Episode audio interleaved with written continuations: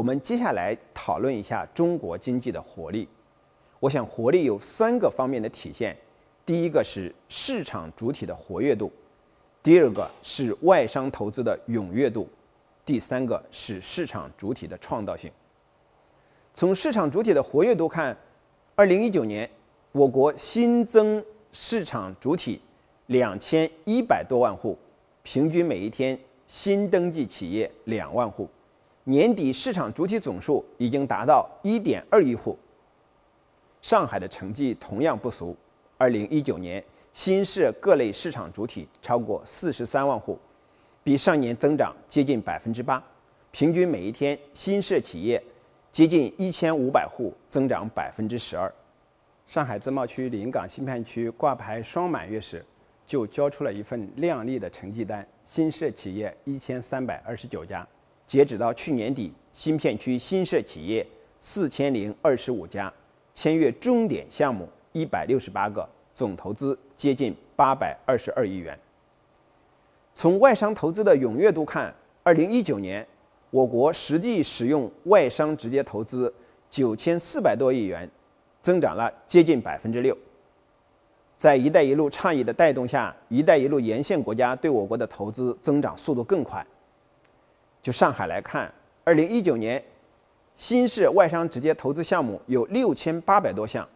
比上年增长了百分之二十一点五，合同金额超过五百亿美元，增长了百分之七点一。全年外商直接投资实际到位金额超过一百九十亿元，增长了大约百分之十。二零一九年一共新增跨国公司地区总部五十家。累计达到了七百二十家，新增外资研发中心二十家，累计达到了四百六十一家。今年上海引进外资迎来了开门红，在一月十号，上海市政府主办的外资项目集中签约活动上，又有六十个外资项目进行了集中签约，来自世界五百强的大项目有九个。今年三月三十一号，在二零二零年。上海重大产业项目集中签约暨特色产业园区推介活动上，有一百五十二个重大项目集中签约，总投资大约是四千四百一十八亿元。高能级项目特斯拉落户上海临港，就是上海乃至全国经济活力最好的例证。二零一九年八月二十七号，美国第二大零售商开市可。中国大陆首家门店正式开业，选址就在上海市闵行区。疫情没有挡住企业投资的热情和信心。就在三月份，上海市外高桥保税区新发展有限公司同美国零售巨头沃尔玛正式签约。沃尔玛旗下的高端会员制商店山姆会员商店三月二十五号宣布，将在上海开设旗舰店，预计二零二一年内开业。二零一零年，山姆会员店首次入驻上海浦东，开出了上海第一家店。时隔九年，去年六月二十八号，在上海的第二家店在青浦开业。仅仅时隔半年，第三家店也宣布了，还升级为中国旗舰店，这也将是他在中国的第一家旗舰店。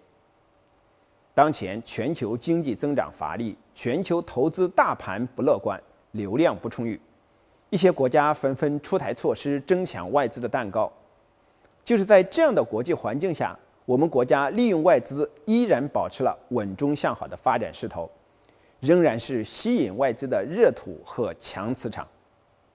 党的十八大以来，以习近平同志为核心的党中央高度重视利用外资，在全球化遭遇逆风的情况下，面对外部挑战和压力，坚持高水平开放，出台了一系列。稳外资政策，稳住了外商信心，也稳住了市场预期，大大增强了外商在华投资的信心。十八大以来，中国各地致力于优化营商环境，市场准入管理新体制不断完善，政务服务更加高效透明，营商环境排名大幅攀升，营商环境的竞争力不断提高。世界银行去年发布的《全球营商环境报告（二零二零）》显示。中国营商环境在全球一百九十个经济体中排名第三十一位，较去年的第四十六位大幅提升。中国已经连续两年位列营商环境改善幅度全球排名前十。展望未来，中国利用外资的政策不会变，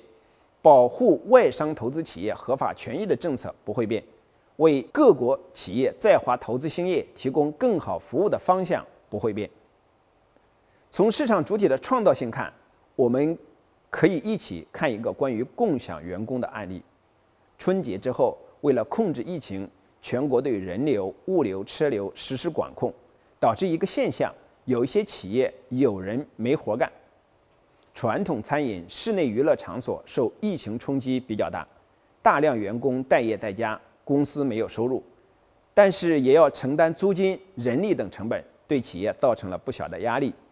有的企业有人没活干，但有一些企业有活缺人干，比如外卖送餐、送菜、送生鲜、医疗护具生产等民生服务类企业，需求急剧增加，但供给跟不上，人手短缺。俗话说：“只要思想不滑坡，办法总比困难多。”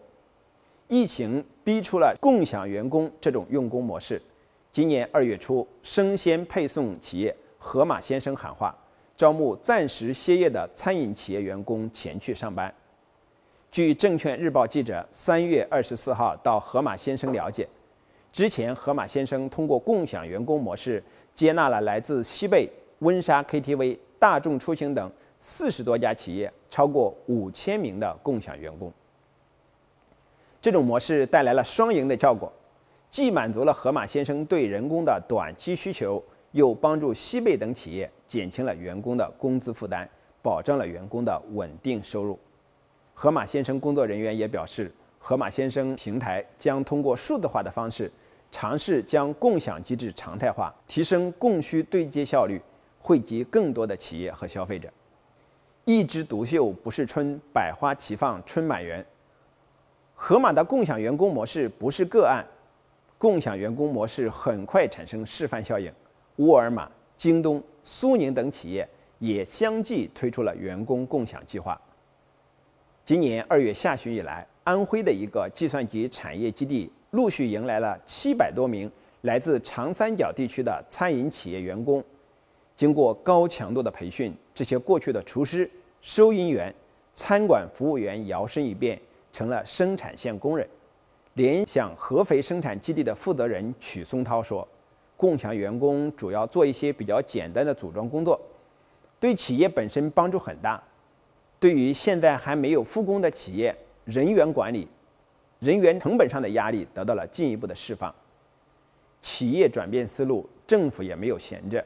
而是想企业所想，急企业所急，努力做好店小二，提供保姆式服务，为共享员工模式搭建信息匹配平台。包括四川成都、广东东莞、安徽合肥在内的多个地方政府，开始建立适合灵活就业的用工信息匹配平台。通过信息匹配平台，各个企业登记是人多还是活多，然后把人力进行合理的调配。随着消费的回暖。上海的化妆品行业迎来了复苏，在上海市奉贤区，化妆品企业网上订单近期增加了很多，但在复工复产初期，有的企业员工紧缺。了解到情况后，奉贤区搭建了共享员工平台，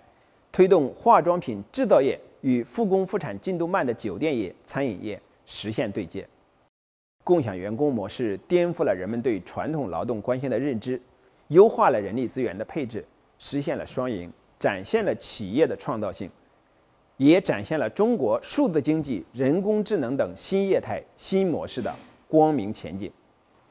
透过这些现象背后，可以看到中国有发展数字经济、人工智能、智能制造等新业态新模式的良好基础。我国互联网用户多、数据多，具有规模经济优势。据统计，到去年六月底。我们国家有互联网用户八点五四亿户，网络购物的用户规模是六点三九亿，网络支付用户的规模是六点三三亿，大约占网民的四分之三。举个例子，我们常用的微信，二零一九年微信月活跃用户量已经达到十一点五一亿。我们移动互联网非常发达。互联网用户中用手机上网的比例超过了百分之九十九。到去年六月份，我们国家的互联网普及率是百分之六十一点二，还有很大的提升空间。近年来，尤其是十八大以来，国家鼓励支持新技术、新业态、新模式、新产业的发展，鼓励创新、审慎监管，积累了丰富的管理经验，极大的激发了经济的活力。经济运行是一个庞大的系统，就像一个有机的生命体。有生产就要有消费，有供给就要有需求，供给和需求要实现动态上的大致平衡，经济才能够有序运转。所以，我觉得看中国的发展潜力，可以看四个方面：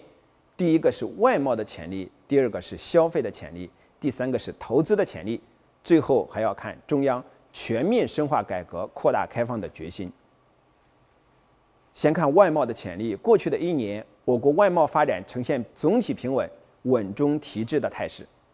二零一九年，我国货物贸易进出口总值接近三十二万亿元人民币，比二零一八年增长了百分之三点四。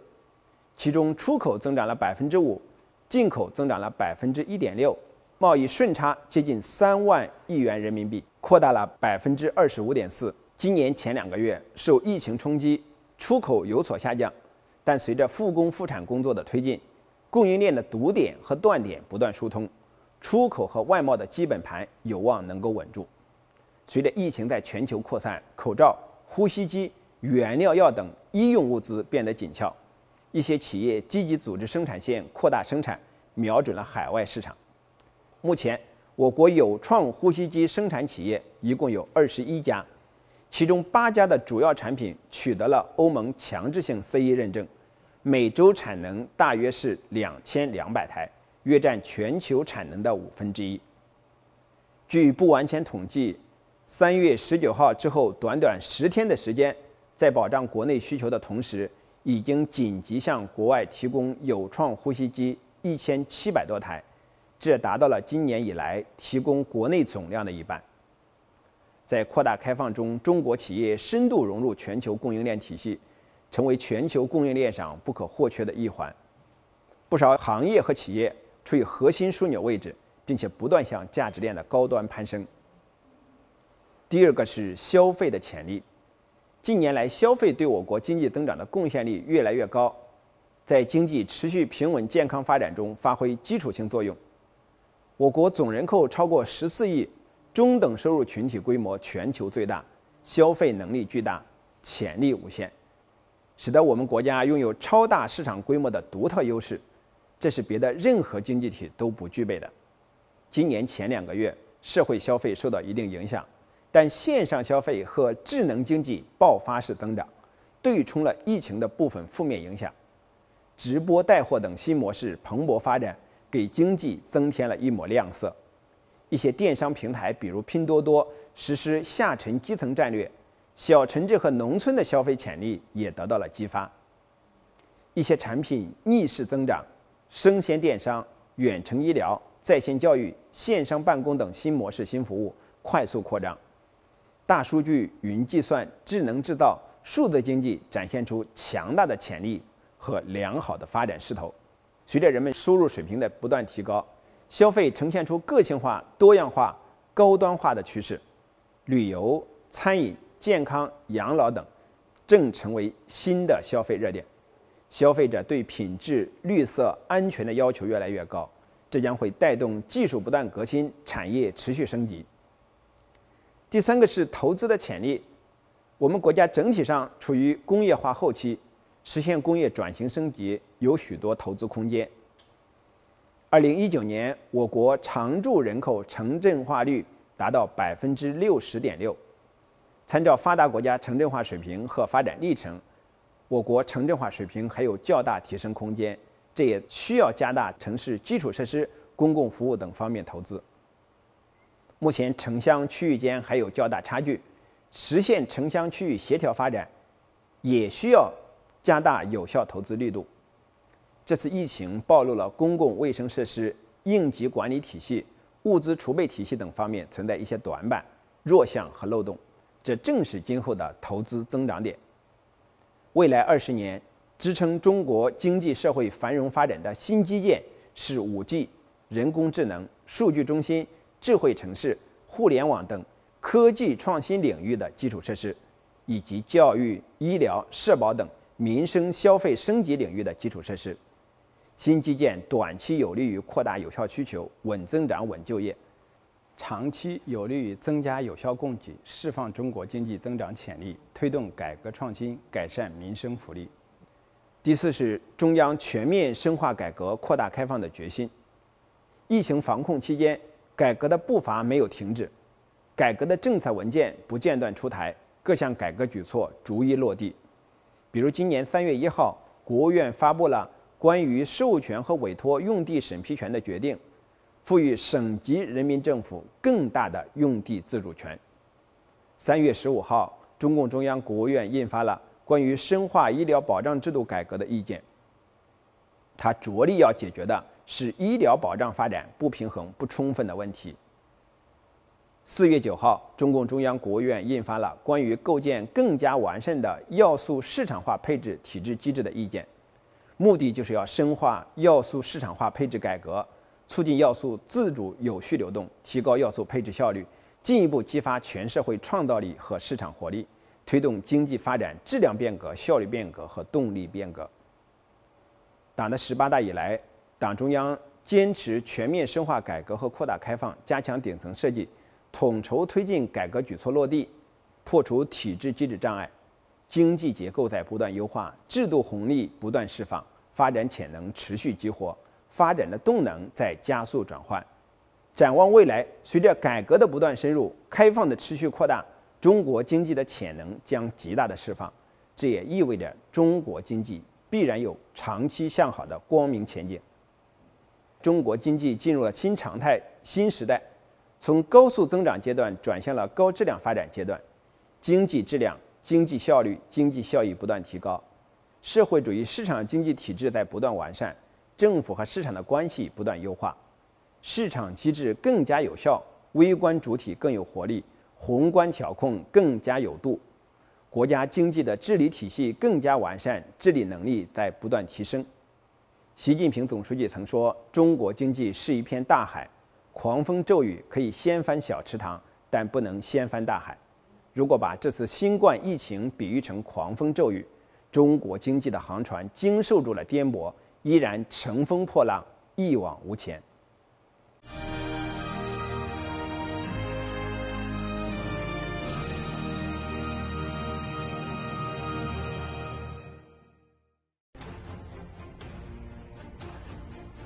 此次疫情大考，我国国民经济表现出了良好的适应力、稳定力和担当力，是我国经济优势的展现。